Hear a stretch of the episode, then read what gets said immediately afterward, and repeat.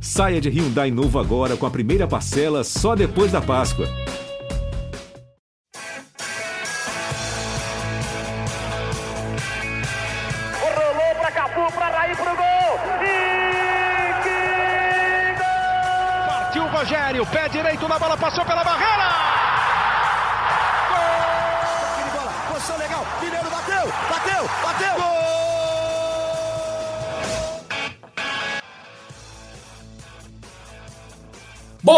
Quem é de bom dia, boa tarde para quem é de boa tarde, boa noite para quem é de boa noite. Se você está nos ouvindo de madrugada, boa sorte. Eu sou Eduardo Rodrigues, setorista do São Paulo no GE, e esse é o podcast GE São Paulo número 321.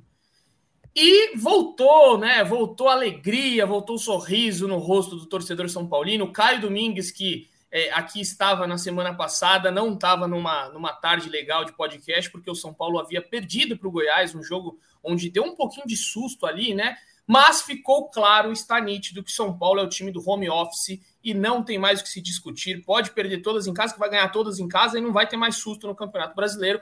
Já é passado, já deixou para trás essa coisa de rebaixamento que não é para o São Paulo, né? Deixa para os outros, porque as, o Z4 esse ano tá divertidíssimo. Para quem é São Paulino ou para quem não torce para nenhum dos times que está lá embaixo, está muito divertido, porque tem muita gente ali brigando, muito time grande, né? Você pega Corinthians, Santos, Cruzeiro, Vasco, enfim, uma porção de times. Então, São Paulo já se livrou disso, tá com 38 pontos, mais duas vitoriazinhas aí no Campeonato Brasileiro já é, determina a, a, sua, o seu escape da zona de reba, da, da briga pelo Z4, e isso vai acontecer porque o que o São Paulo demonstrou sábado, né, Caio? Eu já vou te trazer para o papo. Hoje a gente não tem vídeo, você, torcedor que está acostumado aqui com a livecast, hoje é só podcast. Então, Caião, é, vou te chamar no papo aqui.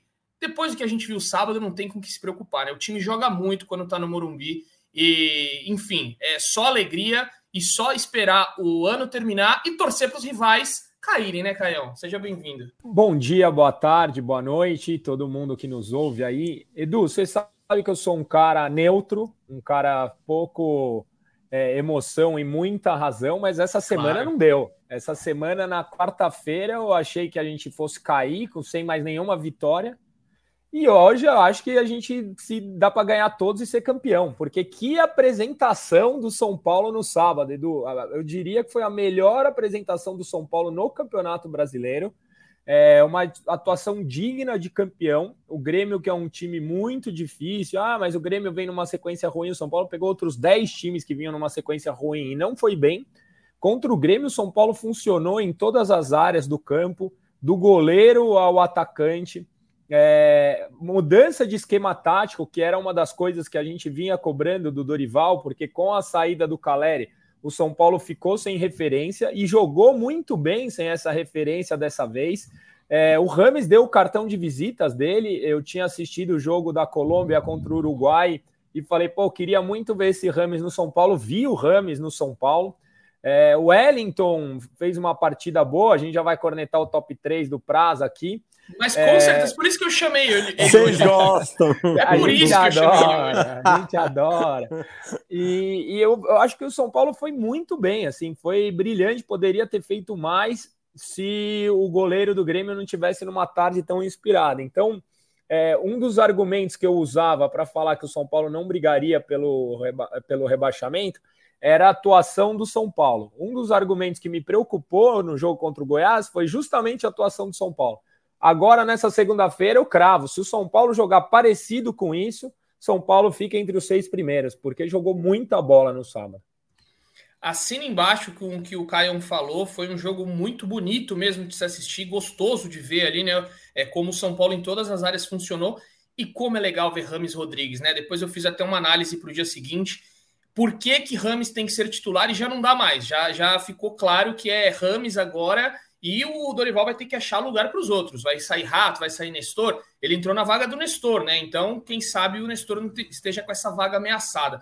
Vou passar para o Zé, então, para a gente debater, porque eu acho que esse podcast aqui vale muito a gente debater Rames Rodrigues, porque, cara, é, é, fez um recital, né? Foi, foi é, bola é, lançada, passe por baixo, é, segurando a bola quando devia, jogou o fino da bola e agora, Zé, o, o problema é do Dorival. Quem sai nesse time para Rames entrar, seja bem-vindo.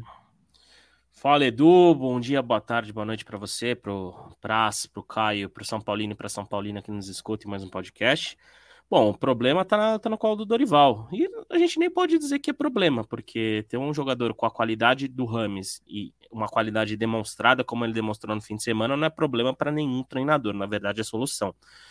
Eu acho que um desenho de São Paulo com o Rames Rodrigues vai acabar sacrificando não o Rodrigo Nestor, mas mais o Wellington Rato. Eu vi o Michel Araújo sendo mais um, um, um substituto do, do, Nestor, embora o Michel Araújo tenha caído muitas vezes pelo lado direito do campo contra o Grêmio, mas eu acho que é, o, Wellington Rato é quem tem a posição mais ameaçada para a entrada do Rames Rodrigues. E qualidade por qualidade, acho que é é inegável a gente ressaltar do Rames sobre o Rato, embora o Rato tenha um trabalho tático muito interessante, tenha sido muito importante na temporada, tem faz uma temporada de bom valor no São Paulo, mas o Rames Rodrigues é um jogador de qualidade de Copa do Mundo e que mantém um alto nível, pelo menos no futebol sul-americano, e como o Caio né, comentou no, no, na sua entrada inicial aqui nesse podcast, o Rames fez uma data FIFA muito positiva com a Colômbia, principalmente no jogo contra o Uruguai. Então eu vejo o Wellington Rato perdendo um pouco mais, de espaço com o Rames Rodrigues, e aí vai do Dorival equilibrar o time. Talvez a entrada do Michel Araújo no lugar do Rodrigo Nestor tenha sido um pouco essa ideia de equilibrar um pouco mais o time, porque o Michel Araújo faz esse do, trabalho. Do rato, né? No rato. Isso, é, o Michel Araújo. Não, o Michel Araújo entrando no Nestor e o Rames entrando na do Rato. O Michel Araújo hum. entrando nessa vaga do Nestor, porque o Michel Araújo foi titular, né? No lugar que o, teoricamente o Nestor jogaria no fim de semana.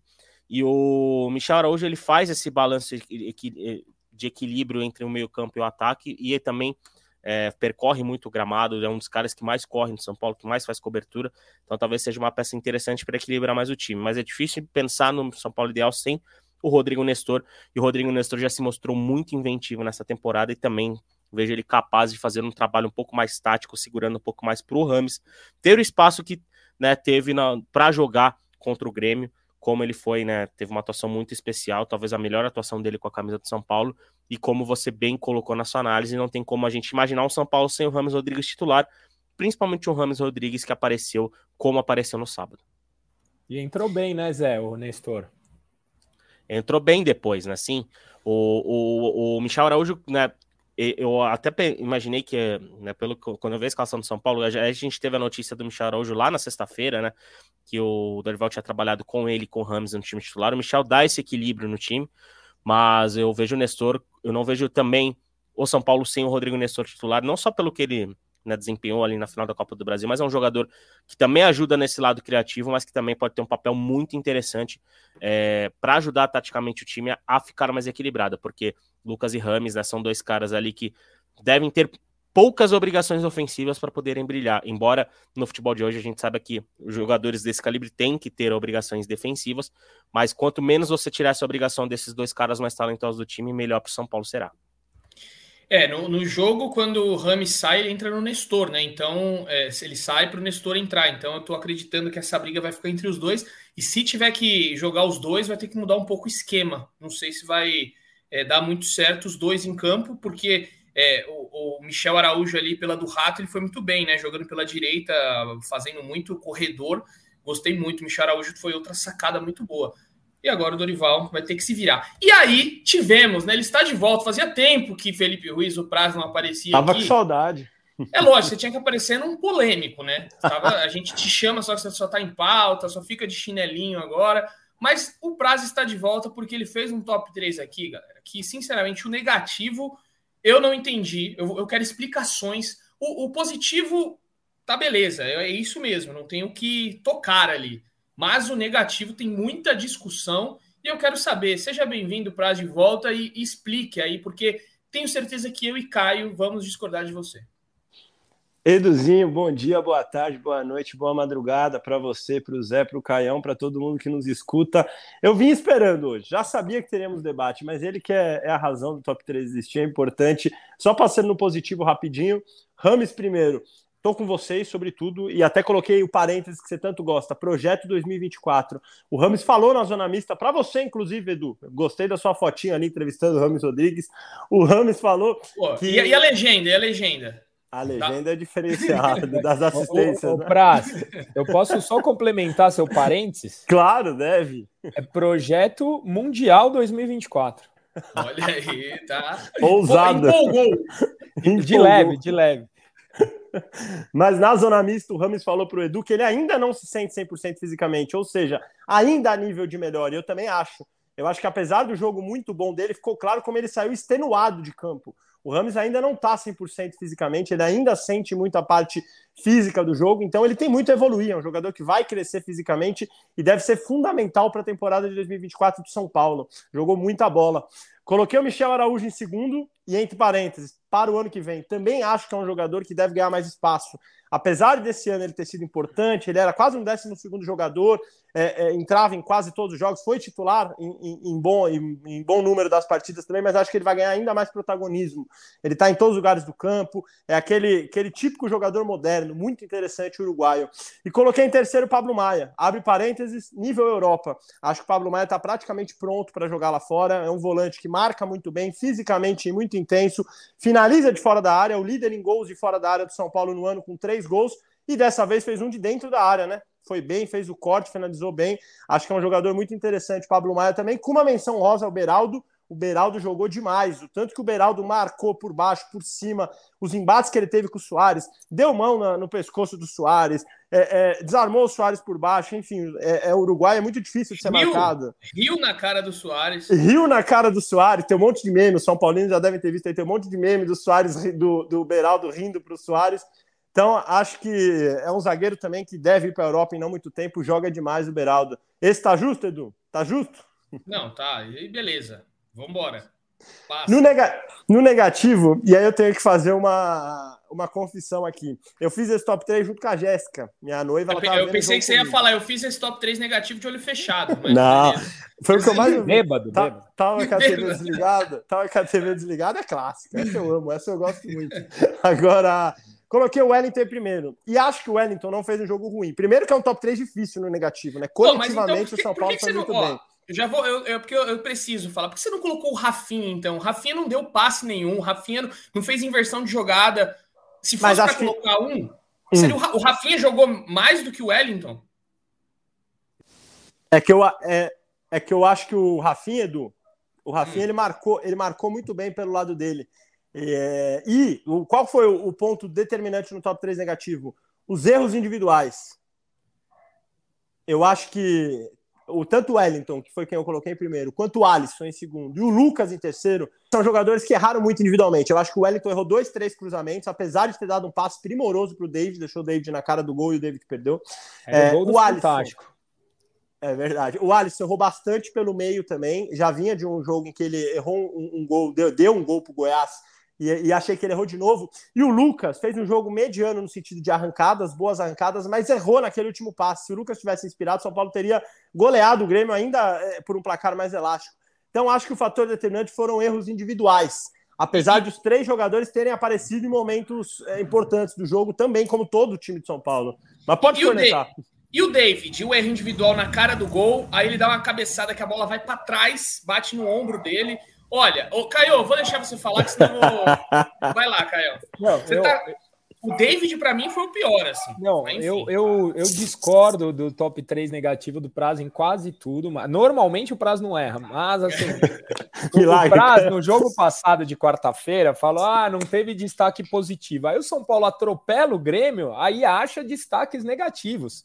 É difícil achar destaques negativos num jogo como esse. Eu achei Você que o Wellington, razão, que vinha jogando mal, é, entrou muito bem. Ele não só naquele passe do David, ele deu umas viradas de bola, ele recuperou muito bem a bola. Achei que ele fez uma boa partida. E o Alisson, ele ganhou o meio de campo ali do Grêmio. O Grêmio que estava com três zagueiros e um meio de campo com cinco ali no meio. São Paulo sobrou no meio de campo por causa do posicionamento do Alisson e do Pablo Maia que eles conseguiram deixar o, o, o, Araújo e o Rames mais soltos, sem obrigação de marcação. Então, achei que os dois foram bem na partida. Do Lucas se espera muito. Eu não acho que o Lucas foi mal na partida, não é isso, mas do Lucas se espera muito. Ele algumas jogadas individuais ele segurou um pouco mais a bola, tudo bem. Eu, eu nesse jogo eu, eu não colocaria ninguém. Eu acho que o São Paulo foi um, um, time coletivo e com uma estrela que brilhou mais do que as outras. Mas eu achei que o São Paulo foi muito bem de forma geral. A maior prova, né, Caião, desse, desse fator coletivo do São Paulo, dificilmente um técnico ouve perguntas positivas da coletiva, mesmo em vitória, e, e é o papel do jornalismo mesmo, ir lá e querer tirar coisas do técnico, enfim, às vezes até um, um, um, fator mais incisivo nas perguntas. E o Dorival ouviu umas três perguntas no sentido coletivo. Por que, que o São Paulo joga tão bem coletivamente? O que, que foi importante para a atuação coletiva? Exato. Acho que, acho que a coletiva Dorival mostra muito como o São Paulo foi um time coletivo ontem mesmo. É, eu, eu só coloco, coloco essa ponderação. Acho que o meu top 3 seria David ali em primeiro, o Rafinha em segundo, por eu não ter visto muita coisa do Rafinha nesse jogo, esperava um pouquinho mais, e terceiro o Lucas. Então, discordo, menos o Lucas. Acho também que falta um pouquinho mais do Lucas, porque a gente espera mais dele, né? Ele tá. É. Não sei se ele. Uma vez eu perguntei até para ele se ele tá melhor marcado, e ele falou: é, a gente começa a jogar, a galera começa a ver como a gente tá, e tem uma marcação mais é, pesada, né? Porque ele chegou no Brasil assim, destruindo, e parece que ele tá um pouco na descendente, mas pode ser só essa questão de estar mais é, bem marcado, um pouco fora de posição, às vezes ele joga um pouco mais para lateral, puxando para o meio. Enfim, acho que é só questão de tempo. Fica e, aí também. A... Edu, mas eu acho que tem uns, um ponto também. Ele, o São Paulo está sem o Caleri, que segura muito bem a marcação. Quando o São Paulo, o Caleri ele segura dois automaticamente. Quando o São Paulo está sem o Caleri, que segura dois zagueiros, automaticamente todas as atenções vão para o Lucas o que é ruim para o Lucas, mas bom para o São Paulo. O Rames sobrou ontem. O Rames sobrou porque o Lucas estava puxando. Agora, com o Rames jogando bem, vai ter mais um para dividir a atenção. Isso só quem ganha é o São Paulo, porque em algum momento vai estar tá o Lucas, Rames e Caleri. E aí vai ter oportunidade para a chegada do Nestor, do Michel Araújo. São Paulo só tem a, crescer tendo esses caras em campo. Eu acho que taticamente, apesar do Lucas não ter brilhado, como a gente falou aqui, ele é ele é fundamental. E mesmo assim, ele ainda está chegando na frente. Teve uma bola ali que o Kahneman estava na frente dele, ele correu pela lateral, chegou antes, cruzou, ele, ele gira numa frequência mais rápida que o resto. E, vou, e digo mais, o torcedor São Paulino, se eu sou o torcedor São Paulino aí pelo Brasil e pelo mundo, eu torço para o Lucas não jogar nada até o final do ano, porque aí ninguém vai olhar o Lucas e o Lucas é. fica para o ano que vem. Então tem que torcer para o Lucas não jogar mais nada mesmo esse final de ano. É verdade. E ele fica porque ainda Só quarta-feira, vai. É, quarta-feira, quarta-feira tem jogo ah, bons. O, o, o, Caio ele, ele lê minha mente, ele já levanta a bola para eu cortar aqui, porque é o próximo tema clássico de quarta-feira. E tem um problema aí que o Zé Edgar vai destrinchar um pouquinho para gente, porque Pablo Maia está suspenso. Ficou muita dúvida ali se o Pablo Maia estava ou não suspenso.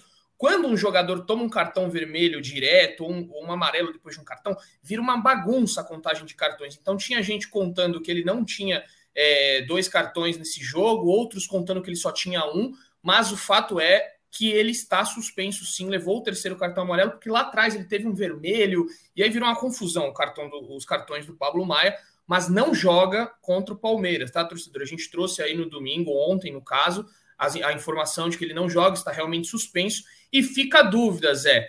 Luan sentiu dores nos últimos dois jogos. Será que joga quarta? Quem pode assumir esta vaga de Pablo Maia se Luan não puder jogar, Zé? Gabriel Neves. A opção que né, o São Paulo viu tanto para o lado bom quanto para o lado ruim nessa temporada, atuando ao lado do Alisson mas é a opção mais plausível para caso, principalmente se o Luan não jogue. E talvez a, até se o Luan tiver, é, diríamos, recuperado, eu duvido que o Dorival vá colocá-lo como titular diante do processo de recuperação que ele vem tendo, né? Porque o Luan já ficou fora dos últimos jogos por dores musculares, né? Na sexta-feira ele trabalhou ainda correndo no gramado, então é difícil a gente imaginar que o Luan esteja 100% para a partida de quarta-feira, né? Ainda Estão apurando aqui notícias do treino de São Paulo, esperando o posicionamento do clube, mas é, vamos ver como que foi essa reapresentação. Mas eu vejo o Gabriel Neves como a primeira opção, até porque o Jackson Mendes na fila do São Paulo é o último, né, nesse caso, no comando do Dorival Júnior. Em relação ao Gabriel Neves, atuando ao lado do Alisson, né, numa zona mais central de meio campo, é, até o jogo contra o Palmeiras da Copa do Brasil, né, é, serve como exemplo, né, é, e, e, e, naquele jogo, o Gabriel Neves foi muito bem atuando ao lado do Alisson. O Gabriel Neves, inclusive, foi melhor que o Alisson naquela partida, né? Principalmente com o toque de bola ali, saindo da pressão que o Palmeiras exerceu né, naquela partida da Copa do Brasil. Mas tem um exemplo negativo que foi na, é, na Copa Sul-Americana contra o, a LDU lá em Quito, em que o Gabriel Neves foi muito mal também, numa circunstância um pouco parecida, com a diferença de que lá tem altitude de Quito. Então, são dois exemplos, tanto para o bem quanto para o mal, de como o Gabriel Neves pode desempenhar essa função ao lado do Alisson. Mas ele surge como a principal opção, até porque é, me responderam aqui, viu, Edu? O Luan trabalhou com a preparação física no gramado, ele e o Arboleda. Então, ah, é, então... dificilmente o Luan é. vai ter condição de, de, estar né, entre os relacionados do São Paulo para o jogo de quarta-feira. Óbvio que às vezes a recuperação física do atleta surpreende, ele pode aparecer no campo na terça, mas é, é muito difícil a gente hoje, na segunda-feira, pensar no Luan como é, um reforço para o jogo de quarta-feira. Então, acho que a única opção que surge é o Gabriel Neves, e aí o torcedor e a torcedora vai ter que se apegar à lembrança do Gabriel Neves atuando ao lado do Alisson no próprio Allianz Parque, porque ali ele foi muito bem, foi um dos melhores em campo naquela vitória do São Paulo sobre o Palmeiras, né, que classificou o tricolor para a semifinal da Copa do Brasil. Nada a se preocupar com Neves e Alisson, Caião? Ah, é, é um, uma dupla que deu certo na Copa do Brasil, como falou o Zé, mas é uma dupla com menos pegada do que o Pablo Maia, que vem jogando muito bem. É, o desafio vai ser como o Dorival vai mudar o esquema tático, porque para o Rames jogar o que jogou, a solidez defensiva do Paulo ajuda bastante. Então o Dorival vai ter um desafio aí para montar esse meio de campo, mas assim não é aquela aquela noite sem dormir, né? Acho que o São Paulo tem totais condições. Eu queria assim que o São Paulo não caindo, não precisa ganhar nenhum jogo fora de casa, só esse. Não, mas é, é o jogo que. E aquela coisa, né? Já vem a freguesia de tempos. Exato. E vai só aumentar a freguesia. Em mata-mata já foi. No Brasileirão, se eu não me engano, eu não, eu não sei qual, qual, foi a última vez que teve vitória no Allianz. Vou até pesquisar aqui. E o São Paulo vale lembrar, né, torcedor, que não ganhou nenhum, nenhum jogo fora de casa. Imagina ganhar o primeiro. É muita cara do São Paulo, né, fazer isso. É muita primeiro cara. O jogo único, mais tá difícil. Bom. É, o jogo mais difícil. Vai lá contra o Goiás leva, leva, leva chumbo, aí vai contra o Palmeiras e ganha. É muita cara do São Paulo fazer isso. Mas aí, ô, ô Prazo, vou passar para você essa questão também. É, eu já vou, vou dar o, o. Mande. A pergunta, a pergunta de milhões. A sua escalação para quarta-feira, qual seria? Onde você encaixaria Rames? Você iria com o Michel Araújo de novo? Voltaria com o Wellington Rato? Diga, o Wellington Rato gosta de um clássicozinho também, né? Na verdade, o, o, Michel também, né? O Michel também é o cara do clássico. Fez gol também. lá na Arena em Itaquera, Rato meteu gol contra o Corinthians. Enfim, é um cara que gosta de clássico. E o David no Allianz também. Então, vamos lá. Escalhe aí seu time para quarta-feira. Vou colocar na pedra, Edu. Acho que a última vitória do São Paulo em brasileiro no, no Allianz foi aquele 2 a 0 com o Ceni em 2021, que o Sara faz um gol de fora. O São Paulo estava ainda brigando para não cair. Acho que aquela foi a última. Os números do São Paulo na era Abel, entre aspas, desde que o Abel assumiu o Palmeiras, são impressionantes. O São Paulo mais ganhou do que perdeu. O São Paulo tem sete vitórias, seis empates e seis derrotas contra um dos maiores times aí da história do Palmeiras você ter uma noção, Edu, eu estava levantando os números essa semana para uma matéria do Globo Esporte. O, o Abel perdeu nove clássicos desde que ele está no Palmeiras: um para o Corinthians, um para o Santos e sete para o São Paulo. Então, assim, realmente é um, é um rival que o São Paulo joga bem, que o São Paulo se dá bem. É impressionante o aproveitamento contra o Palmeiras. Eu iria com Rafael, Rafinha. É, aí o Arboleda vai depender se tem condições, né? Mas é, é, se tiver o Arboleda, Arboleda, se não Diego, Beraldo e, e, na esquerda, acho que o Caio volta naturalmente, cumpriu Ar... suspensão. A Arboleda tá na mesma, na mesma do Luan, viu, Praça? É Foi, você, fa... você falou que ele estava com a preparação ainda, né, Zé? Então deve ser Diego, não deve ter condições, é o que vocês falaram. Muito dificilmente um cara que segunda-feira, dois dias antes do jogo, não treina com o restante do elenco, vai pro jogo. Então, iríamos com Diego, Beraldo e Caio Paulista na esquerda.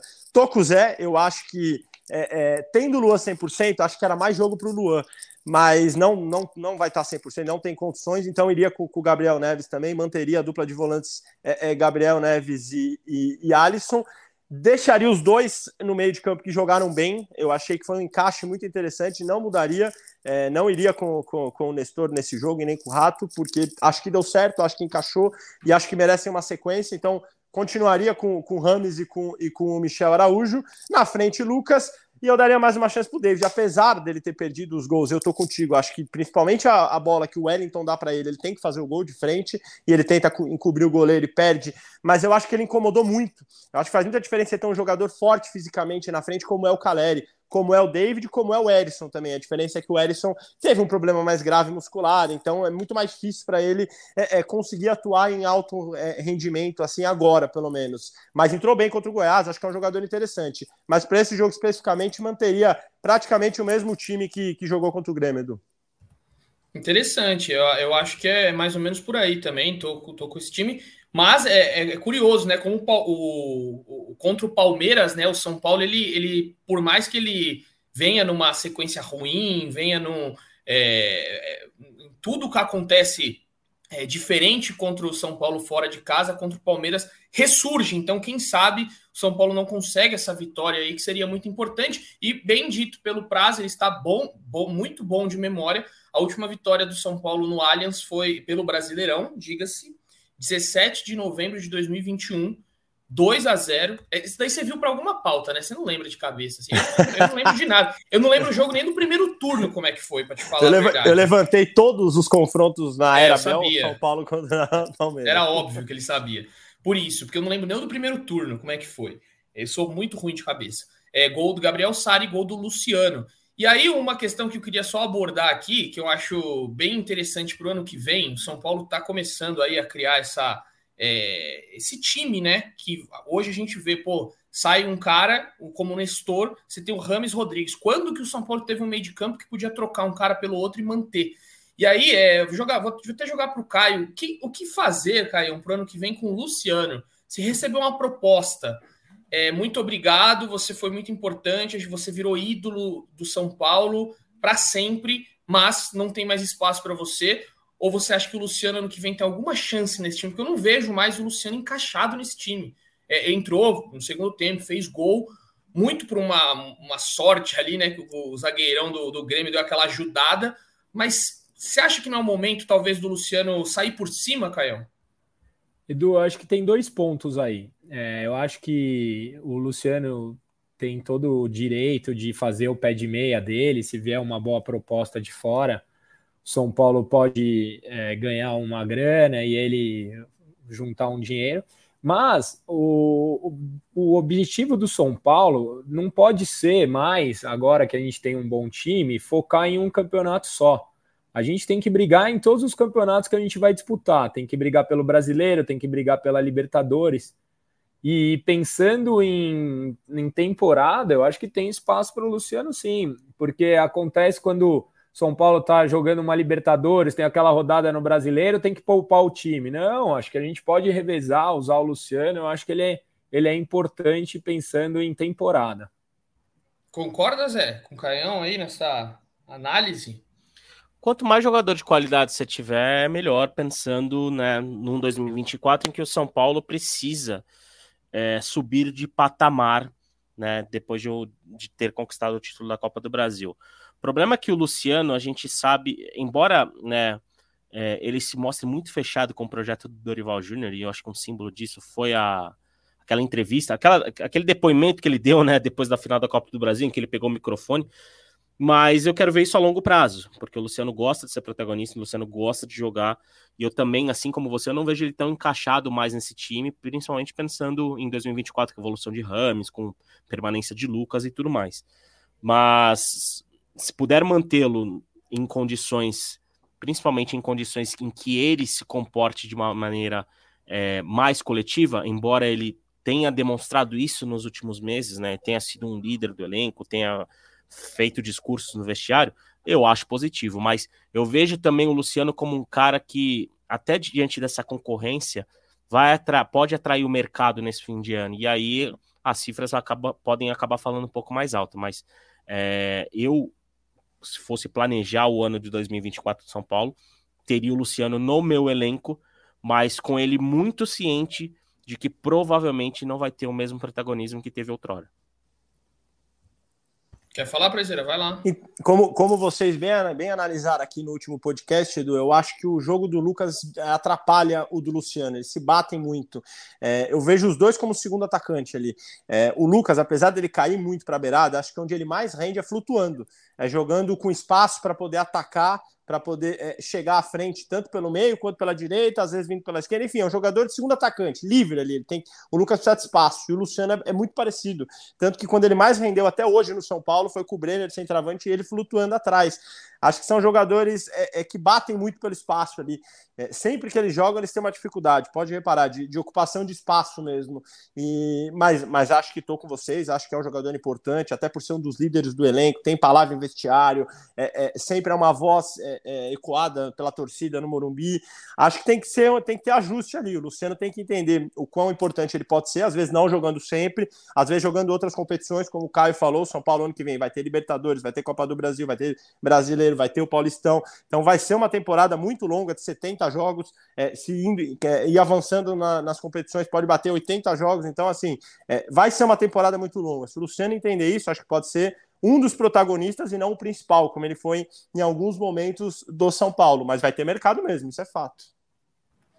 É, jogador importantíssimo, ídolo, né? Pô, o Rami saiu no sábado, o nome que foi gritado foi do Luciano que estava entrando, né? Porque ele, acho que ele entrou mais ou menos no mesmo. Foram duas substituições. Ele entrou ali, a torcida já começou a gritar, é Luciano. Você fala, pô, olha como o cara é ídolo, né? O Rames jogou muito, mas o nome gritado realmente é o do, é o do Luciano. Até pela musiquinha que é muito parecida. Eu tenho uma teoria comigo que muitas vezes o Luiz é Fabiano. Luciano é cantado por conta do Luiz Fabiano. Porque é, é, legal, é né? A música. Fica, é verdade. Fica o, é, ecoa, Luciano, ecoa legal. É, Luiz, Fabiano, é sonoro, ecoa, né? É sonoro, exatamente. A torcida adora, porque é sonoro. Então, tipo, já virou um, um hino ali, cantar é Luciano em qualquer hipótese. Ele pode estar no banco, ele pode estar machucado, tá em casa assistindo, é Luciano, vão cantar porque é sonoro, é legal. E, Zé, só para arredondar aqui, Alisson, então, confirmado, renovado até 2026, né? Exatamente, né? A gente trouxe a notícia já na semana passada, né? Com, com as conversas adiantadas, quase tudo finalizado. A assinatura veio, o anúncio veio nesta segunda-feira, Alisson confirmado até 2026. Né? Também a gente fez uma matéria no fim de semana explicando um pouco esse movimento da diretoria de São Paulo em relação ao Alisson, porque não que seja um movimento estranho, né? Num planejamento de futebol, geralmente é um movimento que é natural, mas que aqui no Brasil a gente vê poucos clubes fazerem, né? Por que, que São Paulo se antecipou e renovou já o contrato do Alisson? Lembrando que o Alisson tinha compromisso até o fim de 2024, ou seja, São Paulo teria pelo menos mais seis meses ali de temporada para né, começar essa conversa e evitar que se complicasse né, no meio do ano com a possibilidade dele assinar um pré-contrato contra a equipe. Então, o São Paulo, até por conta desse fim de contrato no fim, do, no fim da temporada de 2024, a possibilidade dele assinar com outro clube no meio do ano, né, para 2025, fez o São Paulo já é, tomar esse movimento de, de renovar o contrato do Alisson, que é um cara muito bem avaliado tecnicamente dentro do elenco, né? O, o Dorival, por exemplo, deu um, deu um depoimento muito interessante no vídeo de divulgação de que, além da questão técnica, a questão de ambiente é fundamental para o respeito que o Alisson tem dentro do elenco de São Paulo. O Alisson, a gente sabe, ele, inclusive, né, pessoalmente falou do problema de depressão que ele encarou no começo do ano, né, e como ele conseguiu dar a volta por cima. E dentro do São Paulo, ele é um cara muito respeitado dentro do vestiário, tem é, uma moral muito grande com todo o elenco, isso também fez a diferença.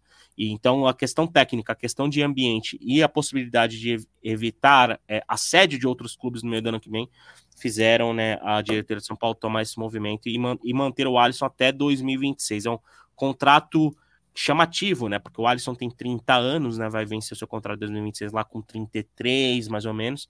Então, é, tô curioso para saber como que vai o Alisson vai seguir para a próxima temporada, se ele vai conseguir manter esse nível, né? Ele se encontrou na posição, mas é uma justa valorização pelo que ele apresentou nesse ano, sendo fundamental na conquista da Copa do Brasil. Eu acho assim, cara, é, muita gente, ah, mas por que antecipou tanto? O Zé explicou aí algumas das razões.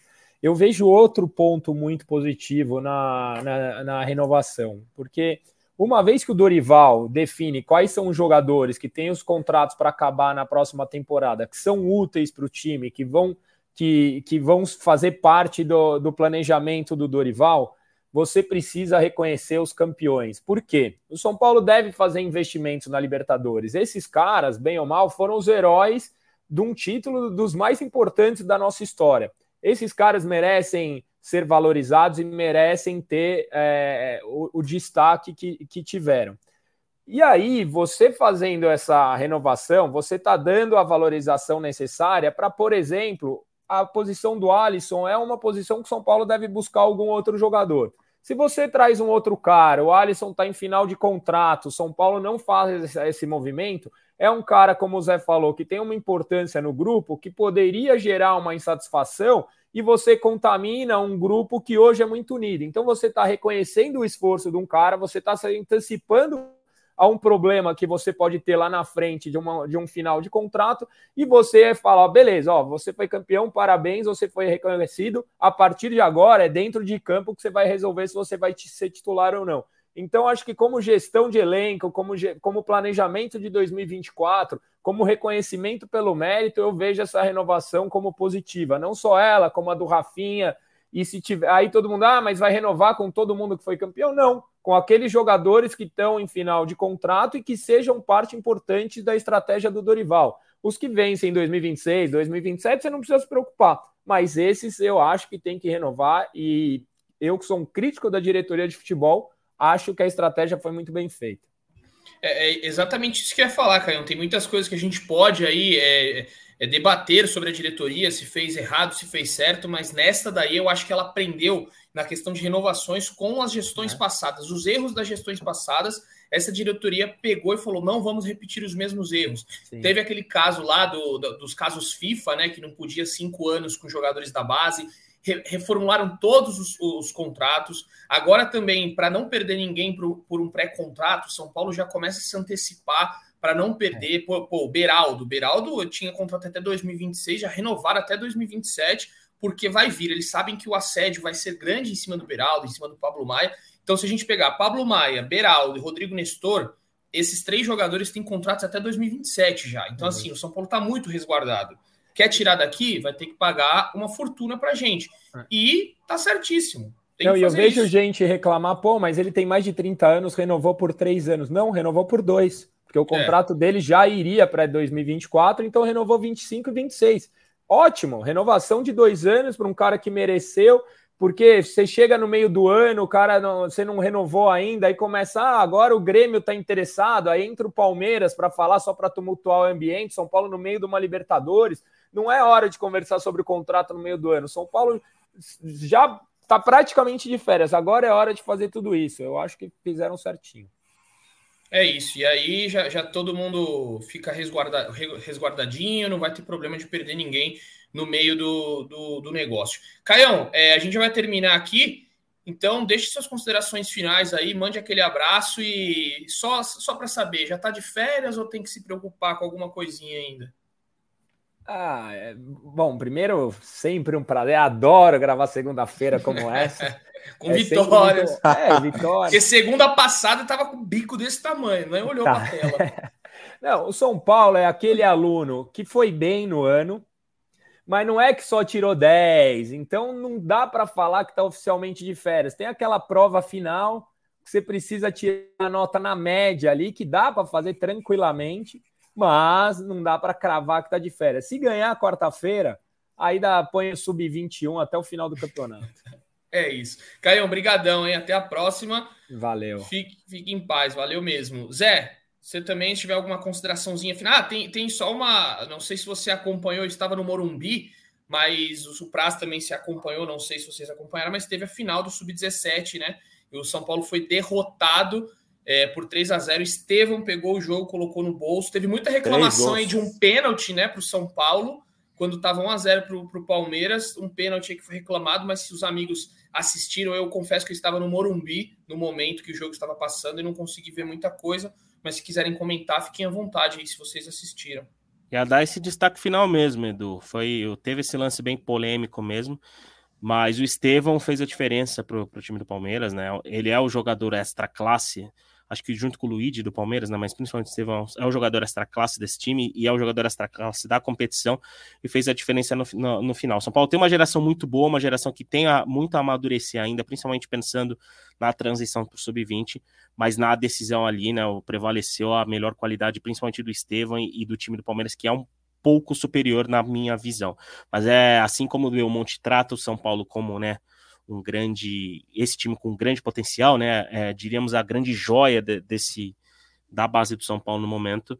É, não deve ser desfeito ou, ou, ter alguma atenção redobrada diante do que aconteceu na decisão em que um jogador extra-classe foi fundamental ali, né, para dar a vitória ao Palmeiras. Mas tem muitas notícias boas nesse sub-17 e recomendo que o torcedor e a torcedora fique de olho, porque tem alguns jogadores ali que podem, quem sabe, em uns três anos mais ou menos, ali figurar no elenco profissional de São Paulo. Valeu, Edu, valeu Prazo, valeu Caião, valeu aos São Paulinos e São Paulinas e voltamos na quinta-feira depois de Palmeiras e São Paulo. Jogão no Aliança, que obviamente você vai acompanhar tudo no GE. Globo e no Premier. Valeu.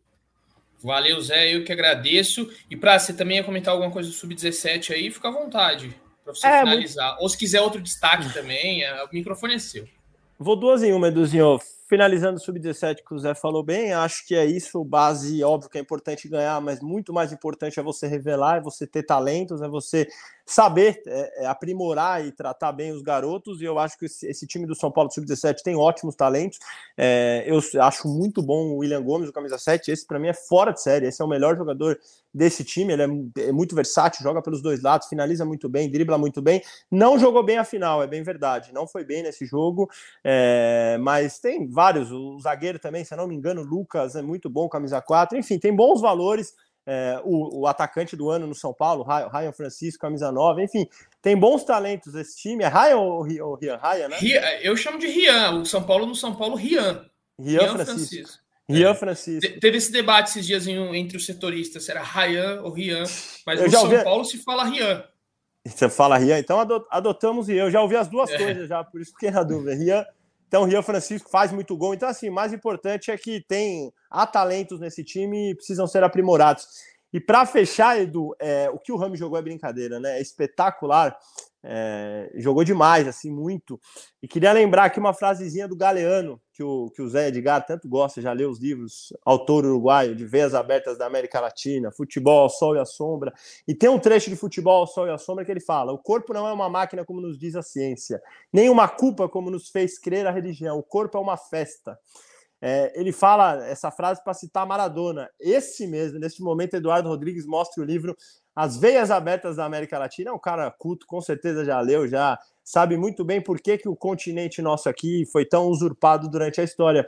Mas é isso, Edu, nessa frase que ele, que ele fala sobre o corpo, o corpo é uma festa, ele se, se referia ao Maradona mas eu acho que o Rames também tem um pouco disso. Ver o Rames jogar é uma festa, a forma como ele dribla, como ele deu chapéu, é, inver, inver, fez inversões de bola, deu passe para gol. Então, que o São Paulino desfrute. Esses caras que fazem a gente gostar de futebol, que fazem a gente querer ver o jogo. Então, que quem vá ao Morumbi sempre desfrute de Rames Rodrigues, Edu. Aquele abraço para você, para o Zé Edgar e para todo mundo que nos escutou. O Caião também, óbvio.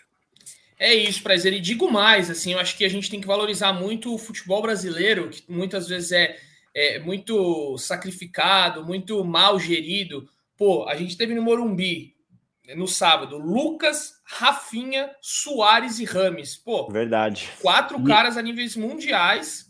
E eu não sei se vocês vão concordar, é um campeonato brasileiro de ótimo nível em 2023. Pô, verdade. Dos melhores bons jogos. Muito bom golaço em cima de golaço. E, enfim, o Curitiba tem o Slimani e você sai o, o Gessé Rodrigues. É uma loucura esse campeonato. então a gente tinha que valorizar Paier no Vasco. Quem jogou, quem jogou aquele jogo que você é técnico, não, porque eu não vou fazer a propaganda é, aqui. Ah, não não aquele mais famoso, aquele, aquele anterior, o famoso L-Foot. Não sei se ah, o pessoal sim. mais 30 sim. ali vai lembrar. A, a, o, Brasil, o Brasil virou L-Foot.